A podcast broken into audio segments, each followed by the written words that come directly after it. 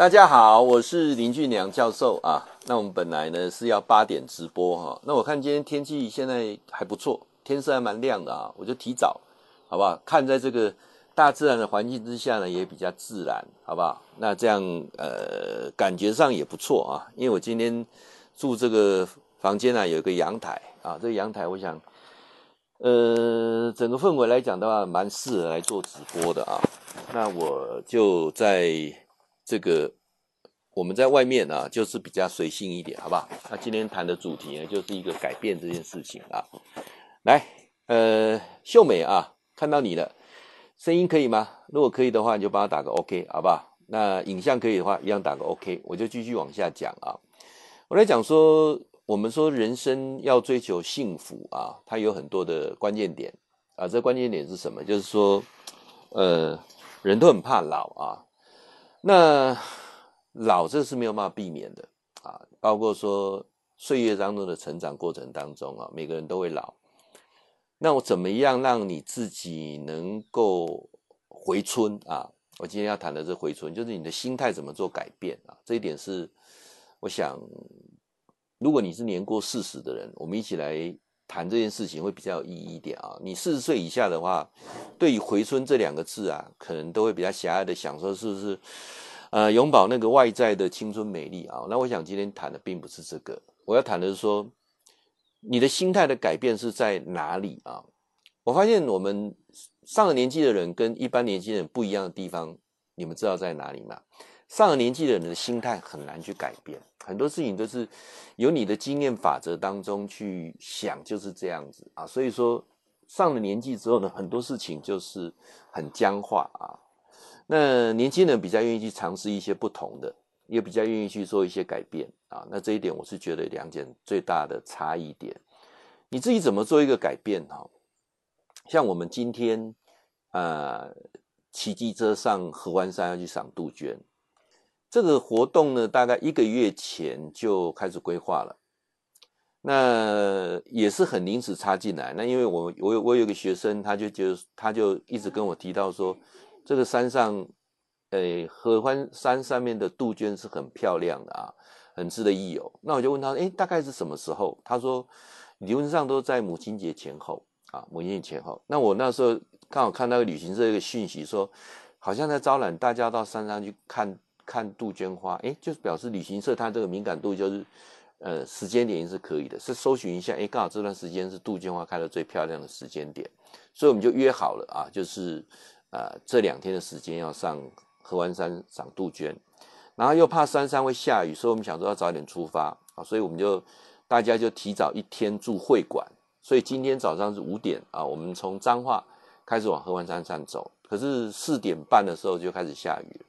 啊，那接下来雨都是没有停过。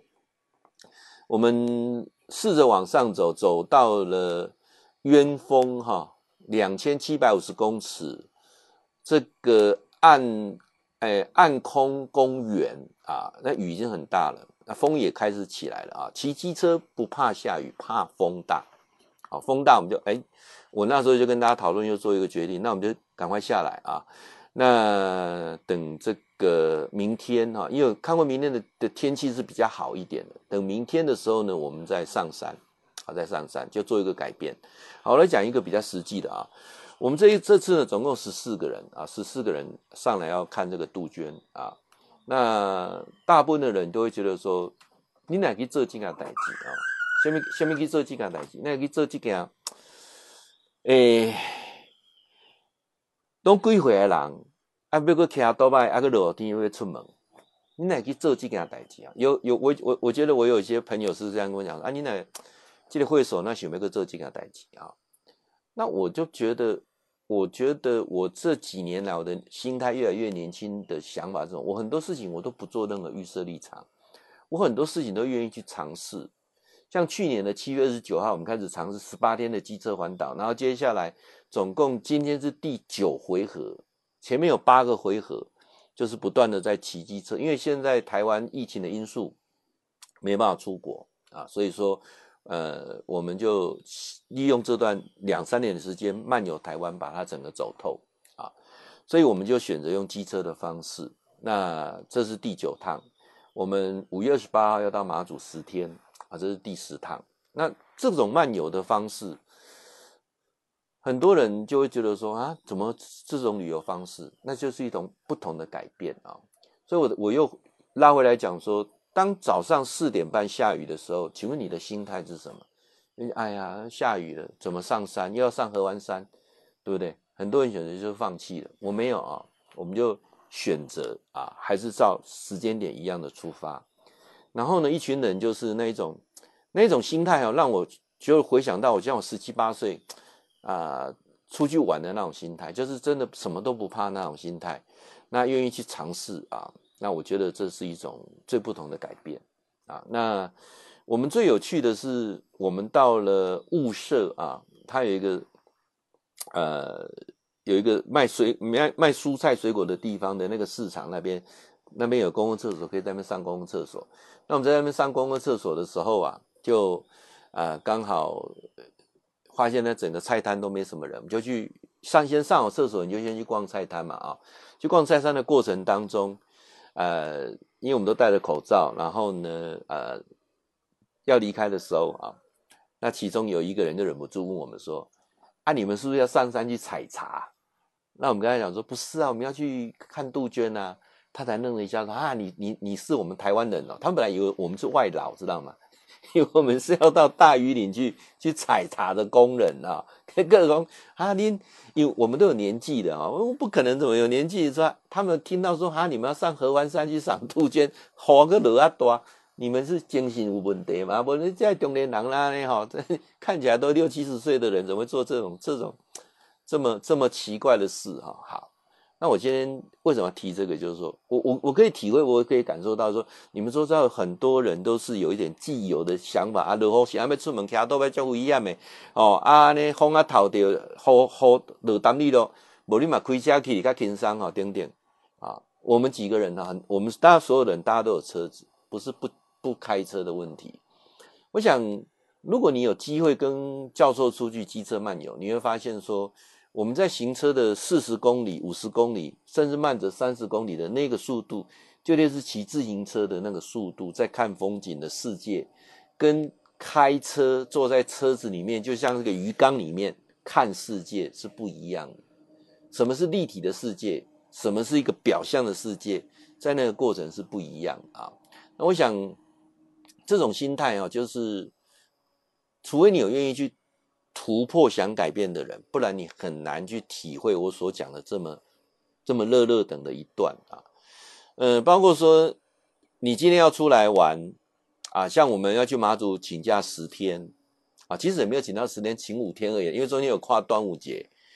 那也也有一些人都卡到很多的因素啊，哪些因素？来，我说首先讲啊，三大因素啊，要你请十天假去马祖，你一定有三大因素啊。第一个。马祖需要玩到十天吗？啊，这样你很多既有印象都影响到你嘛，对不对？马祖需要玩到十天吗？你看马祖很多都是三天嘛，对，我我说了没有说三天就是南竿北竿嘛，对不对？啊，有些人那我们马祖四天，好了，四天就多加一个东莒吧，啊，去看那个灯塔，对不对？啊，大概很少有有有七天以上的，没有，就是马祖的既定印象就是你有两天时间都在坐飞机，其中一天去就是去去买酒，然后东绕西绕。啊，去大的那个马祖像照个相等等，包括很多人去金门，就既定印象就是那些，没有错，那些都是既定的。在四十岁前的我，我也是这样在旅游的，反正就是跟团、跟团、跟团，旅展、旅展、旅展。现在我我从来不不不做这些，为什么？因为我会懂得改变。我那个改变是从何而来？我觉得找到一个年轻的心，那个那那个心态开始来。所以第一个。既定的改变啊，去马祖干嘛要十天啊？那三天就可以完成了啊。那那我们马祖总共有五个岛，其实讲应该是六个啦。可是东引西引是已经巧搭起来连在一起，所以总共这五个点啊，包括南竿北竿，我们去的时间多停个两天，那加起来要十天了。十天说这还不大够玩啊。那用漫游的方式，那种旅游是完全不一样的啊。那包括去马祖坐船，有人说啊，去马祖还坐船啊，坐船才舒服啊，晚上在船上睡觉啊。现在马船的设备也弄得蛮蛮好的。那第一站起来在在东东引啊，还可以看到日出那不是很好啊。东引，我觉得马祖你说哪边好玩？到目前我还是认为东引是最好玩啊。东引的地形也好，而且去北呃呃国土啊国土之呃最北点啊，这个什么国江呃北。国之北疆啊啊，国之北疆最北点啊，那啊，包括马祖的东引的酒也是认为我认为是最好喝的啊，所以这个过程当中，我一直想去的原因，是因为它真的很多地方让我值得一游。金门比马祖大太多了，但是金门对我的吸引力没有马祖来的那么那么那么大啊。那这一次呢，我们有二十二个人啊，要到马祖去啊。那我刚才讲的说，第一个你你。突破一个观念，啊，马祖可以漫游那么长的时间啊。那第二个观念是什么啊？第二个观念讲说，哎呀，教授啊，你看我有家庭啦，我有孩子啦，我有什么什么工作啦等等，你要请十天假很困难。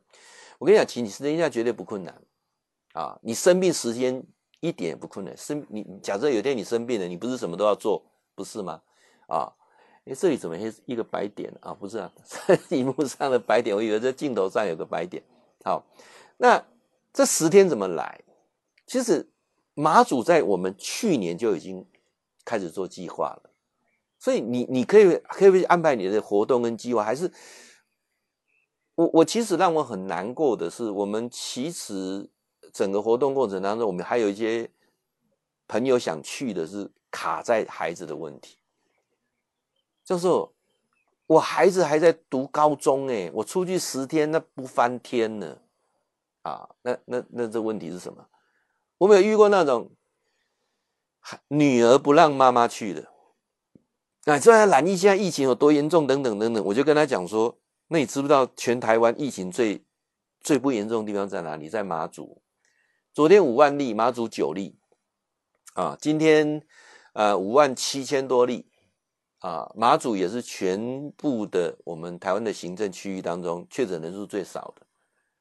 我印象当中，他还比倒数第二名的，他不到金门的三分之一，好像十几例。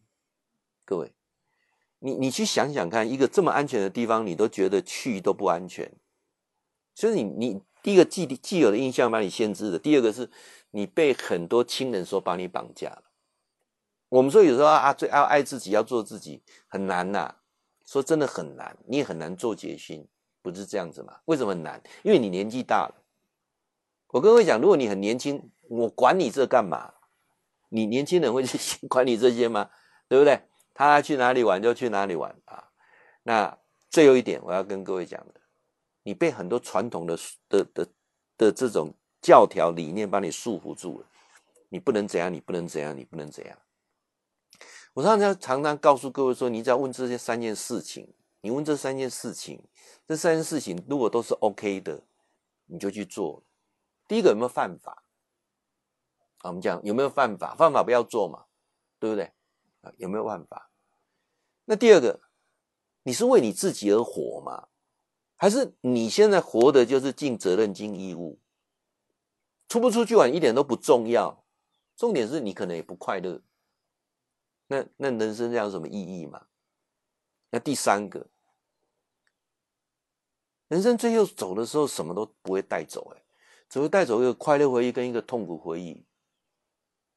最后你要带走的东西是什么比较多？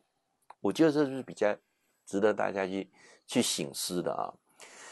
像教授最近只要没有线上的演讲，因为现在都很多都变成线上演讲啊，只要没有线上演讲，我都会选择啊，在家里把我的东西开始做整理啊，然后。呃，开始把自己的家重新再做一个布置啊，因为我上一次的房子整修到现在大概三十年了，所以我很清楚，我这次把我的家再整理好，应该这辈子的机会已经不大了。就是这次做完，下次 可以一点做生意啊，所以我就是很认真的，慢慢的去把。这两年时间在整理我的家啊，那把因为什么叫整理我的家？因为我在之前有看过一本书，我也在这本书也在读书会当中，我有提过要跟大家讨论，就是中年过后的你如何学会断舍离。我记得做都做断舍离。我这三年来啊，疫情的因素啊，我觉得没有什么不好啊。教授你怎么怎么说没什么不好？因为我没有办法改变它，我没有办法阻挡它，我只能去接受它，甚至我去享受它啊。教授你还在享受那个疫情，没有错啊。因为我首先我现在没有办法到大陆去去任教啊，那必须接受这个事实。首先我的呃。面对面实体演讲会减少很多，这也是个事实。但是我在上次直播当中，我提过说，疫情来的时候，那人的文明啊，提早进步五十年，因为我们更学会这种所谓的透过啊元宇宙概念啊，透过没有实体对面的这种方式，人跟人之间的感情的连接，这比什么都重要。我们进步五十年，所以你要会用。所以这次疫情来的时候，我们就驱隔出很多人。快速变老，为什么？因为只要涉及到 3C 的产品，涉及到这种虚拟影像的，涉及到这种视讯等等，你通通抗拒的人，你快速变老，你慢慢的就会让你跟人跟人之间的距离越拉越远，这没有办法的事情啊。我我觉得很多事情我去接受它的时候，那我去去改变自己，不是改变它。去改变自己，然后接着去享受这件事情。所以这三年来，两年多的疫情来讲，我说真的，我是觉得我是享受很多。首先，当疫情发生之后，那时候我们从日本刚回来，我发现我就大条呀，就给他们丢呀。大家在恐慌的过程当中，我做的第一个决定是什么？我的房子重新再做装修。在那当下的时候，我发现我可以找到好多师傅，好多很好的泥作、木工、水电，很多的的人可以以，因为这些有这些师傅以前我要约他都很难排到的，现在忽然间他们时间都空出来了，所以我在呃疫情发生在开始很严重的时候，我去把我家里做整修，那硬体整修完，呃将近一年的时间之后，啊，我开始去。把我所有的东西，我收藏的东西，我忘掉的东西，我全部拿出来做筛选。有些东西可以唤起我很多美好记忆，有些东西就如同废纸啊。什么叫做废纸啊？像以前有些呃没有意义的职位啊，呃，有些是没有温度的感谢状啊。或者是、呃，某人的跟你之间的一些账单，呵啊，这些我就很多都都做断舍离。我也在利用这两年时间做非常重要一件断舍离，尤其去年我做了很多很长时间的断舍离，就是把我周遭的人际关系做一个断舍离。有些人就是很纯粹，就是泛泛之交，就是为了交易而交际。永远不会跟你交心的那些人，我也跟他们做断舍离。呃，教授在去年的时候，我赖的群组九十五个，九十五个，九十五个，各位很可怕哦。那手机一下就会灌满了啊，要两只手机啊。因为什么？因为有很多人要求，哎呀，就加参加参加。就我发现啊，这九十五个群组有九十九，里面有九十九的讯息是垃圾。是在占我记忆里的空间，浪费我的时间。我根本，你可以不用看，那里面有一半以上都是重复在传来传去。所以各位，你不要，你也不用太相信说 Line 能够怎样，你也不用太相信 FB 能够怎么样。尤其 FB 大多数的这些中年人，你也不像，你也不用太想说有什么的连结。那包括那时候教授开始在做直播的过程当中，我我也不会有什么压力说，啊，这直播帮我赚多少钱，我要卖什么东西？No。我只是把我原先在做的公益讲堂移到空中来，变成一个空中的讲堂。教授从事公益讲座已经快二十年了，这二十年都是无怨无悔的都在付出，没有任何想法。我只是移到这个平台来做，那我觉得很好。为什么？因为你大家以前看到的，我后面呃，F B 或 U two 慢慢留下来发酵的，都有它的效果。我觉得都是一件大功德。那我谈到说人跟人之间之间的一个筛选，所以说又刚好我们在去年的七月二十九号，我计划要去环岛十八天的时候，那我必须要带手机去拍影片，呃，我也没办法想，没有办法去去去发现说手机整个发烫啊。那那时候刚好就让迫使自己做一个决定，我把九十五个群组啊，各位你们知道删到剩几个吗？你们猜不到，九十五个群组我删到最后只剩下六个群组。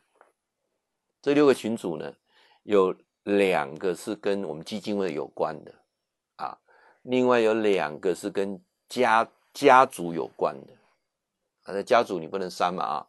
那另外有一个是我在麦当劳的同学会，就我们麦当劳以前啊，在台中中港路共事过的，这这这服务过这些人的，成立一个一个群组，人数也不多啊，但这些人都是以前在这个呃。台中中港路麦当劳服务过的这些人，那尤其我也担任过那个地方的店经理，所以我觉得更需要留在这个群组里面。虽然里面有很多的人，我觉得跟他们也是泛泛之交啦，但是我觉得对于中港店这家店的感情我还在，所以这个群组我留着。那另外一个是呃海专，我是海专毕业的的校友，那我们自己班上有一个群组。我们毕业三十年的时候，由我来号召，然后请北部的一位同学来帮忙，来开了三十年，开了第一次同学会啊。然后呢，每年就轮流主办啊。然后到疫情发生之后，主办那个人就很担心就，就就停了啊。什么时候办不知道啊。那我也不大介入，但这个群组就是还留着，因为带两句很简了，所以这个群组还在啊。那大概就这六个群组。啊，也没有什么多的多的群组，那我觉得，呃，人一天二十四小时时间很有限，不需要去浪费这个时间呐。我我我我讲说浪费这个时间什么意思？因为我无一个心要搁跟你做生意啊，是讲要对你要得到什么好处，你给他倒卡就下，我也不选举啊。所以这种情况之下，我觉得就不需要浪费这个时间。然后公安应该有够白，你买当了解啊。比如讲我在做生意，你是我的客户。理论上，你大赖好啊，你给他大早，我们是给你回绝。一个礼礼貌上，那个寄托，希望下一趟生意还有。我现在没有嘛，我也不再做生意了嘛，对不对啊？我也不用求你嘛。啊，以前说啊你，你每年这个有没有聘书需要请你帮忙啊？或者是我们以后想打算在政治上有所发展，需要某个人的奥援等等，也没有嘛。所以我我发现说。人生活到最后是无所求的时候，好像是最快乐的，不是这样子吗？啊，那这个就是我在做这个人的断舍离啊。那包括我们基金会的群组，有些人他也大概很少在参与基金会的活动了，或甚至他本身是有利益导向的，就是他有他的生意经了啊，或者是呃，他有他的性格。那我们也在去年的时候也做一个筛选，就是你有有兴趣。有心要留下来的，没有的话，所以我们变成说，我的群组里面，呃，目标非常明确。第一个是我带两句文件，可能是这个所在，可能是呃一段关系。啊，第二我带两这群人，这群人是真正的高兴的，啊，安尼有清楚哈，啊，就简单的。所以我大概我刚就快乐原因的想说，我不用为谁而活，也不用去考虑什么事情，然后。呃，有人问说：“教授，你怎么可以做得这么这么自在？中年人能不能这么自在？这个这个改变是从哪里来？”我我发现说有两件事情是非常重要，你要做改变的。这两件事情你没办法做改变，你你永远无法像我这样子去享受这个自由。这两件事情啊，第一件事情最难，难在哪里？啊，难在哪里？难在。有一句话我们都会讲，但是你没办法落实。各位没听过说，金钱不是万能，没钱万万不能，没错吧？啊，没有钱什么都都都不行嘛！啊，钱很重要。但是人在追求金钱的过程当中，你有没有办法帮你自己称过？称过说你有几两重？啊，什么叫有几两重？我觉得很多人到了中年，甚至步入老年，还是在为了还负债而拼老命，而生活。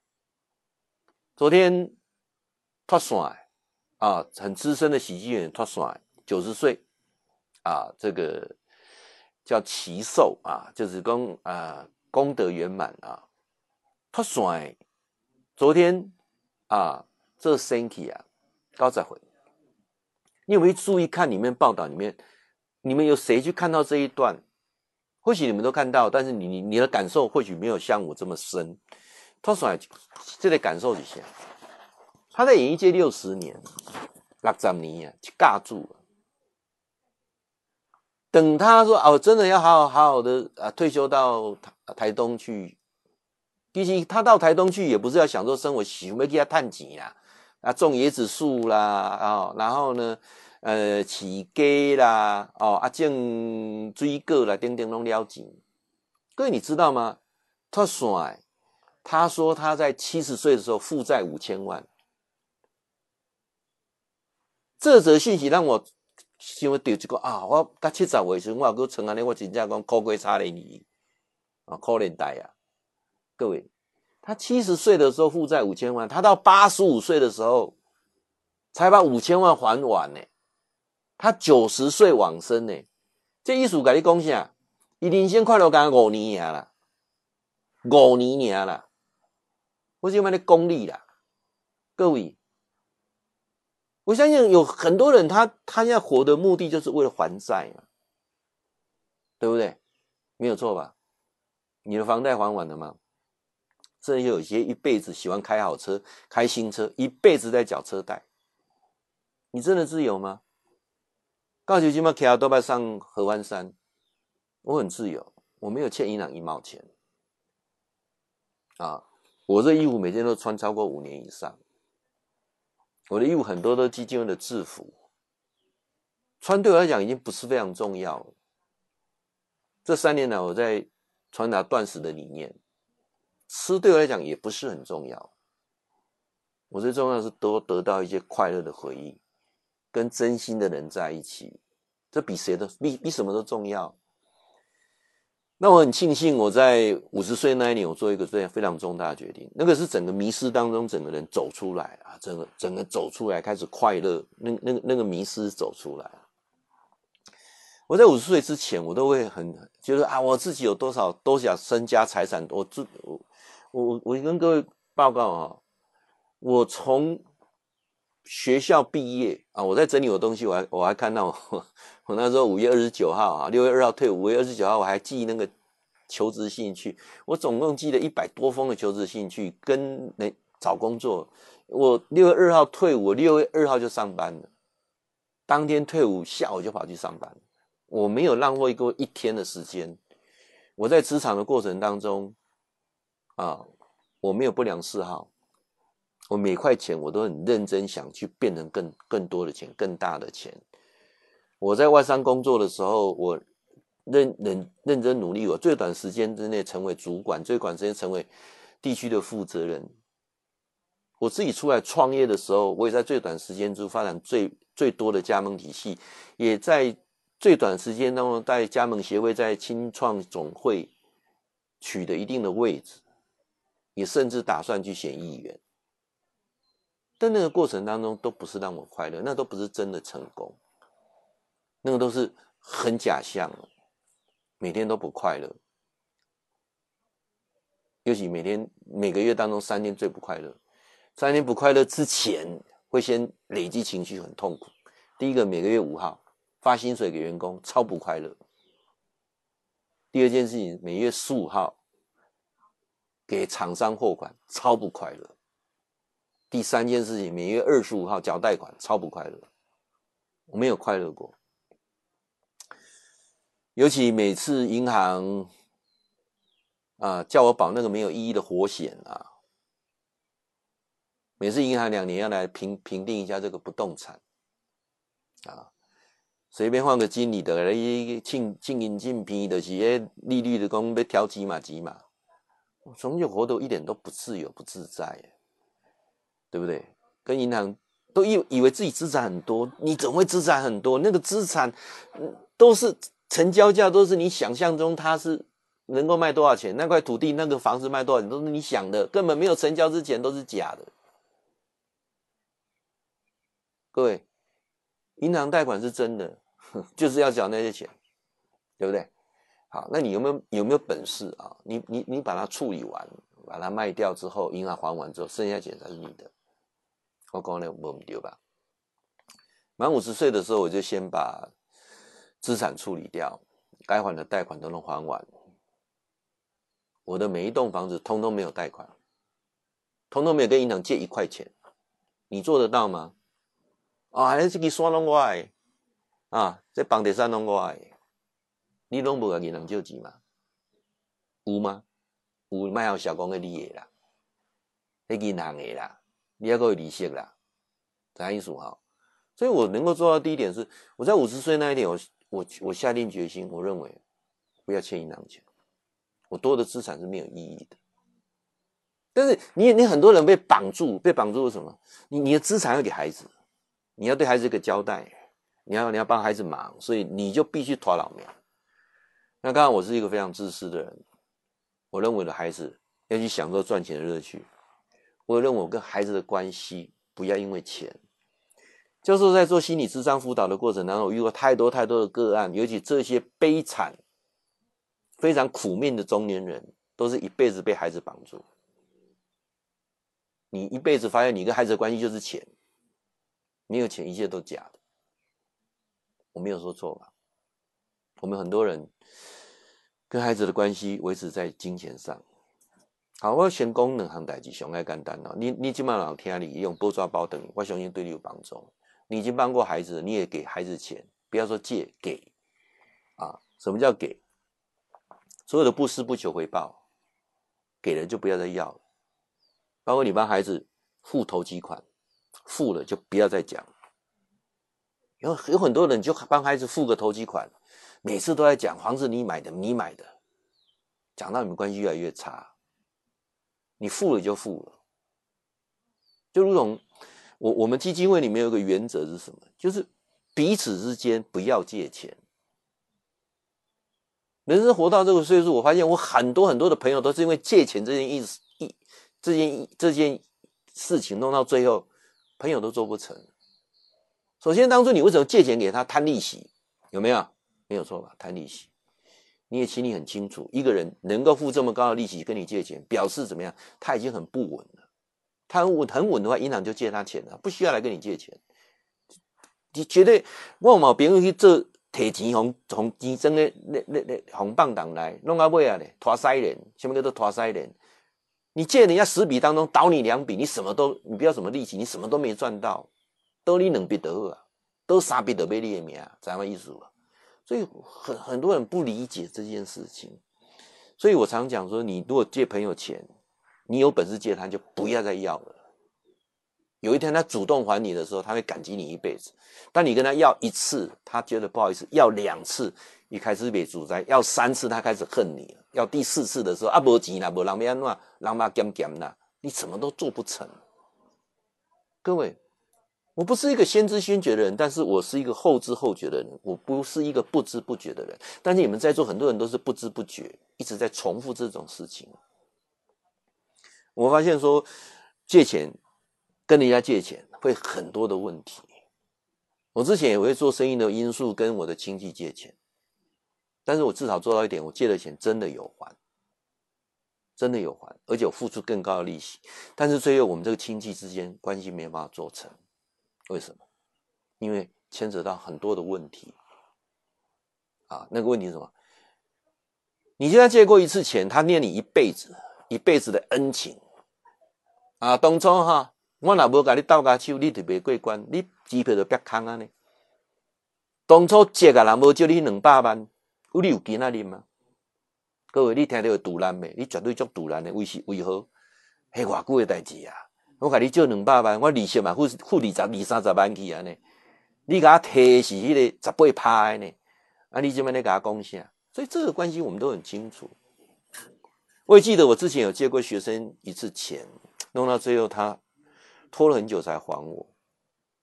最后呢，他不敢再跟我碰面，我对他也打了很大的折扣。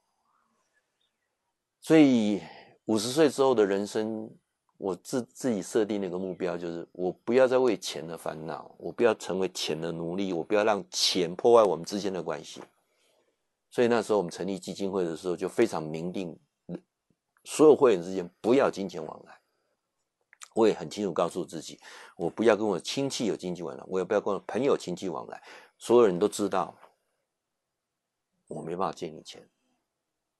除了我没有很多钱以外，最重要是我更珍惜我们之间的关系。啊，所以钱的问题，第二件事情最难的。朋友之间还还好了，第二件最难是，你跟亲子、你跟孩子之间钱的关系清不清楚？我我我我觉得这一点我蛮自豪的。我我三个孩子之间，我跟他们之间没有钱、没有金钱的往来啊，哪怕说有时候啊，为了一点小钱帮他，帮了我就帮了，我就纯粹是送你的，我不会去在意，白在意说啊，我被哥哥给你偷下，这算了啊。那孩子也不大敢，他真的敢跟我讲，一定是。很紧急的，啊，那那都是很小的钱，来帮他。到后面来讲的话是，他也知道爸爸的原则，所以他们欠再少的钱也不敢跟我要。那我们之间没有金钱的往来，那我们又可以呃过正常的父子的关系，那我觉得那叫真感情。你呢？你做得到吗？尤其你的孩子。已经开始成家立业之后，各位，我我我常常讲说，我们这一代人，中年人，你你你有你你有没有个心理准备？那个准备是什么？你有没有想清楚一件事情？就是奉养父母就叫天经地义，你不做对不起你的良心啊，对不起天地良心，所以你帮你的父母的这个债还完，你帮你的父母养老送终，天经地义。但是你有没有做好一个心理的准备跟内在的转换？孩子没有那个义务，没有那个责任帮你养老送终啊。你你养育孩子是你自己的天职，但是你不要反过来说孩子也要养你。你被这个人伦两个字把你压死了。现在孩子所面临的压力、所面临到的挫折、所面临到的竞争，比我们以前超出想象中太多了。我们以前很正的，很正常嘛。当兵回来，找个工作就结婚嘛，跟有没有买房子是有没有车子没有关系。现在孩子不是这样子，所以不要去，不要去对等啊。然后，因为我我们讲，大部分都不是富爸爸，不是富妈妈。既然你不是富爸爸，不是富妈妈，那你会不会成为一个快乐的老爸、快乐的老妈？你要那么提早让你孩子知道说他有多少能力做多少事情。我觉得让我最安慰的是，我两三个孩子都能够很有自知之明。你有多少能力做多少事情，那我可以开始去规划我自己的人生。我很清楚告诉我的孩子，你要把你未来的孩子顾好，你要把你家庭顾好，不是把我顾好。我要把我自己照顾好。我最重要做的是把自己的健康照顾好，不会让你担心。我把自己照顾好，我找很多朋友陪我，我也不用你来陪我。这样了解吗？你看，教授那么出多次，你看我的旅游节目，我的旅游影片，我那水同温层的出来接头啊！你你比谁都清楚嘛！你跟孩子出去玩的时候，他真的是不是很自在啦？他纯粹是在应酬你啦，不是这样子吗？你你觉得你开心吗？他也不开心，不开心。那为什么我们一直要重演这种戏下去？你你能不能做一个改变？就是。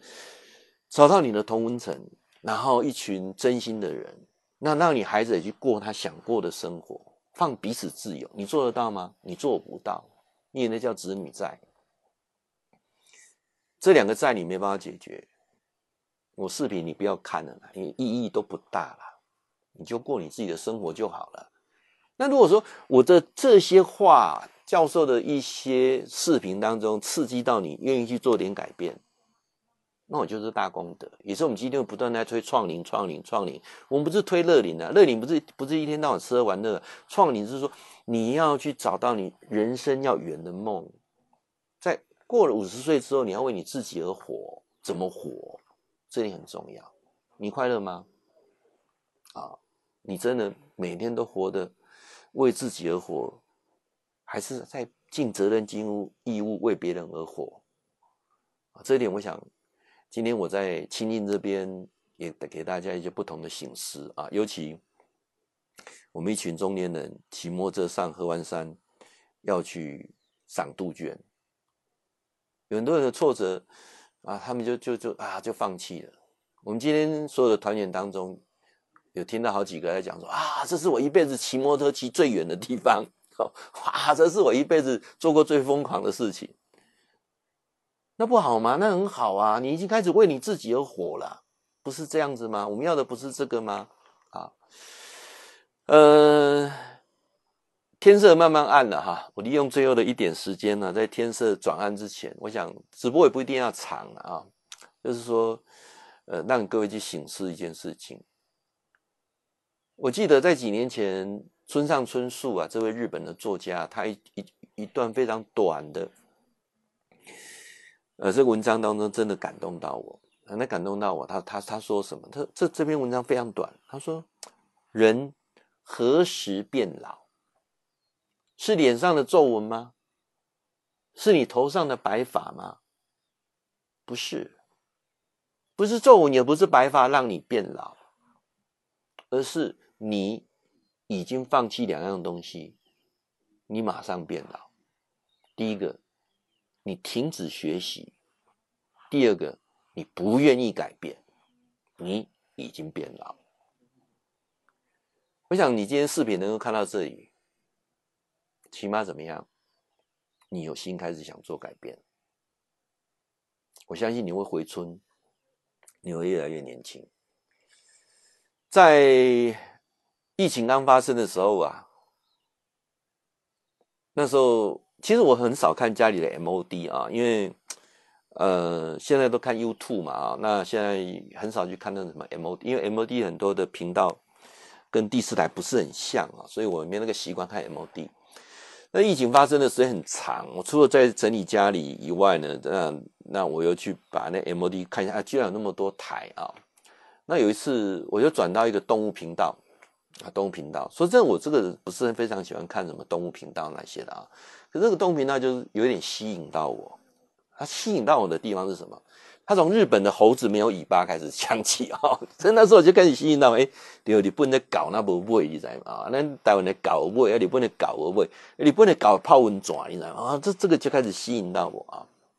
然后他们就在讲一个，呃，东京大学做那个日本猕猴的研究，他说你不能搞哦，都是原生种的猴子，跟什么泰国啦、大陆啦，呃的猴子不一样啊。日本虽然最早的时期是跟大陆是连在一起的，但是后面的猴子是不一样，这 DNA 不一样。台湾的猕猴哈，或许跟泰国猴子还有点雷同，但日本猴子是完全独立的。所以你看，你不能搞不会啊，你哈，那你公这里不能搞。说他们到那个九州的外海有一个小岛去研究这日本的野生猕猴，在这个小岛里面，这些猴子啊，它它有很独特的特质啊，他们就去研究这个。那东京大学这个生物系的教授啊，就带一群研究生，然后呢，就要跟研究生讲说，我们可不可以把猴子啊做一个普查？什么叫做普查？就把猴子全部叫来啊，全部把猴子叫来集合起来，然后我们来点看看几只，看看他们年纪多大，健不健康啊？要不要一起集合起来拍张团体照？这是不可能的事情嘛，对不对？大家觉得说，这怎么可能会做到这件事情？好，那。其中有一个研究生呢、啊，就居然跟他教授讲说：“教授，我想个方法哦，我们是不是明天的时候让猴子哈、集合在某个地方，然后我们用那个摄影机把它拍下来，然后回去用那个摄影机去研究啊？因为现现在那个那个镜头很厉害，它可以研究人的猴子的这个脸哈、哦，因为每只猴子脸都不一样啊，他用电脑就可以剖析出啊，这只猴子大概呃年纪大概几几岁啊？那只猴子每只猴总共几只猴子啊？”那甚至能够还是可以精密研研研究到说，哎，这之后跟那之后有没有什么亲有没有血缘关系啊？现在现在那个镜头是很厉害啊。那这教授听了说，对了，不错，我们这个镜头是可以这样做研究。你怎么让猴子集合起来拍一张团体照？那很困难吧？啊，这个研究生讲说不会啊，因为我发现呢、啊，这个岛上哈、啊，南边有一个沙滩，大概六十公尺啊，这六十公尺，那这六十公尺的沙滩呢、啊？我们就让他们在那边拍团体照，想是怎么可能？好，他们呃，从那个橡皮艇登登岛之后呢，他们没有去，以前都到森林里面去找猴子，他不不不这么麻烦。他们准备了哈好几楼的蔬菜水果，那就把它撒在沙滩上，刚好就排撒成长长的一条一个带状。那猴子呢就跑出去哦，去开他们的船一开走之后，那橡皮艇开走之后，猴子就冲出来去捡那些香蕉啦、芭乐啦、高丽菜啦、小黄瓜啦、番茄啦，去抢那些东西啊。每一次这猴子抢的东西就很猴急，往嘴巴塞。那因为这些蔬菜水果撒在沙滩上，所以这沙滩就沾满了沙子，所以猴子当一啃下去了，就就会一记宝的刷。他们。船开远之后，就冲出来，猴子就把它拍起来，就可以算出几只嘛，对不对？但是有可能里面还有一些猴子不知道，所以他们连续拍了啊将近三十次。那拍到二十几次的时候呢，他们就发现了一个很特别的现象。啊，首先你在拍的过程发现说，猴子的数目没有在增加，就证明怎么样？大部分的健康的猴子都已经出来吃了。啊，就是可以做研究对象猴子，大部分都出来吃了，没有出来吃的，可能就是身体不健康的啊。那这就不是我们研究重点。好，那猴子出来出的之后，他发现说，一开始第一次拍的时候就有一个奇怪现象。这奇怪现象是什么？当猴子啊，有一只编号六十七号的猴子，经过脸部的特征电脑的判断是七个月大的这只猕猴啊，这只猕猴我们的编号叫小强，好了，好吧？小强啊、七个月大的猕猴小强，他捡到一个双黄呃那个小黄瓜，那放在嘴巴一咬的时候，刚好咬到沙子，就露出那种很不悦的表情。然后他愣了一下头往上台，好像在思考。没有多久，他就把这个小黄瓜拿去洗海水，跑到前面去洗海水。洗完海水之后再吃，再咬下去的时候就是就露出幸福的表情。各位，他把那个沙子洗掉了，加上掺到盐水，干干嘎了个特别甜呀啊！这个动作引起旁边几只猴子的注意，就开始做这个学习这个动作啊，就学习啊，给改改贴掉这苹果啦，撒去洗海水啊，这动作等一开始就猴子在学这个动作。他们拍到二十七次之后啊，他们就发现说，学习的猴子就没有再增加了。到了三十几次啊，他们就研究就告一停，告一段落了。为什么？他们发现说，大概啊，全部猴子大概两百多只。两百多只，那最后到二十七次之后，啊，就没有再学习这个洗海水的动作。还有十五只猴子，它是蹲在后面抖刷。镜头拉近一看，这十五只猴子都是最年长的猴子，所以叫做西老高啊，你知吗？西老高不愿意改变，西老高不愿意接受现实，怎么回村呢？你今今天不是讲怎么回村吗？不是吗？啊、所以我希望说大家学会改变，改变很难，改变真的很难，只有年轻人愿意改变。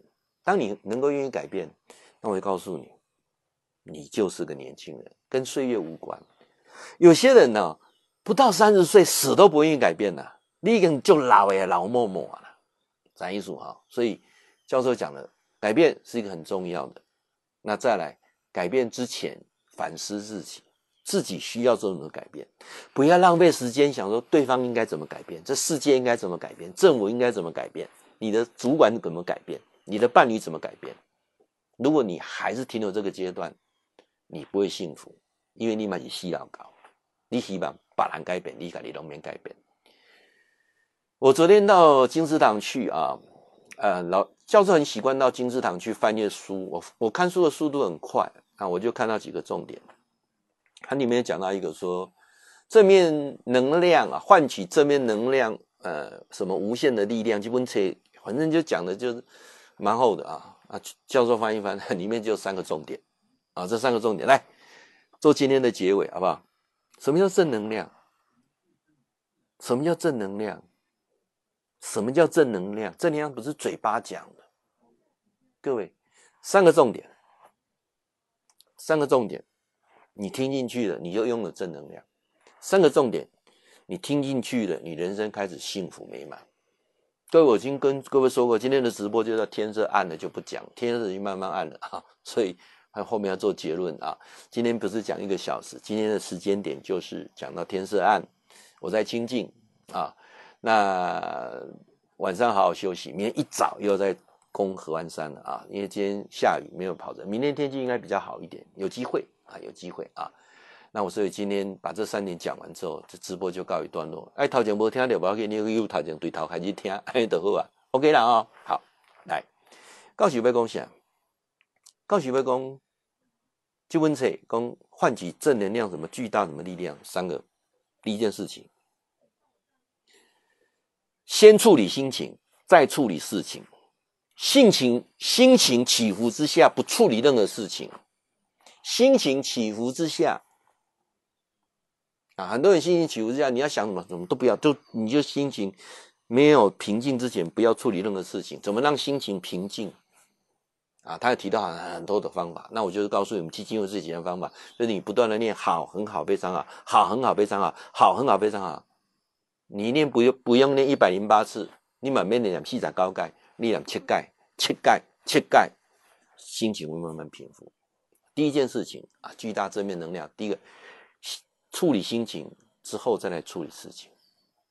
第二件事情，我觉得他写的非常好。第二件事想说，我可以做什么改变？我可以做什么改变？不是别人需要做什么改变，这世界需要做什么改变，而是我做什么改变？我可以做什么改变？好，当你心情平稳之后，就告诉自己，我可以做什么改变？第三件事情更明确，检视一下你的自己，你这件事情是不是重复发生？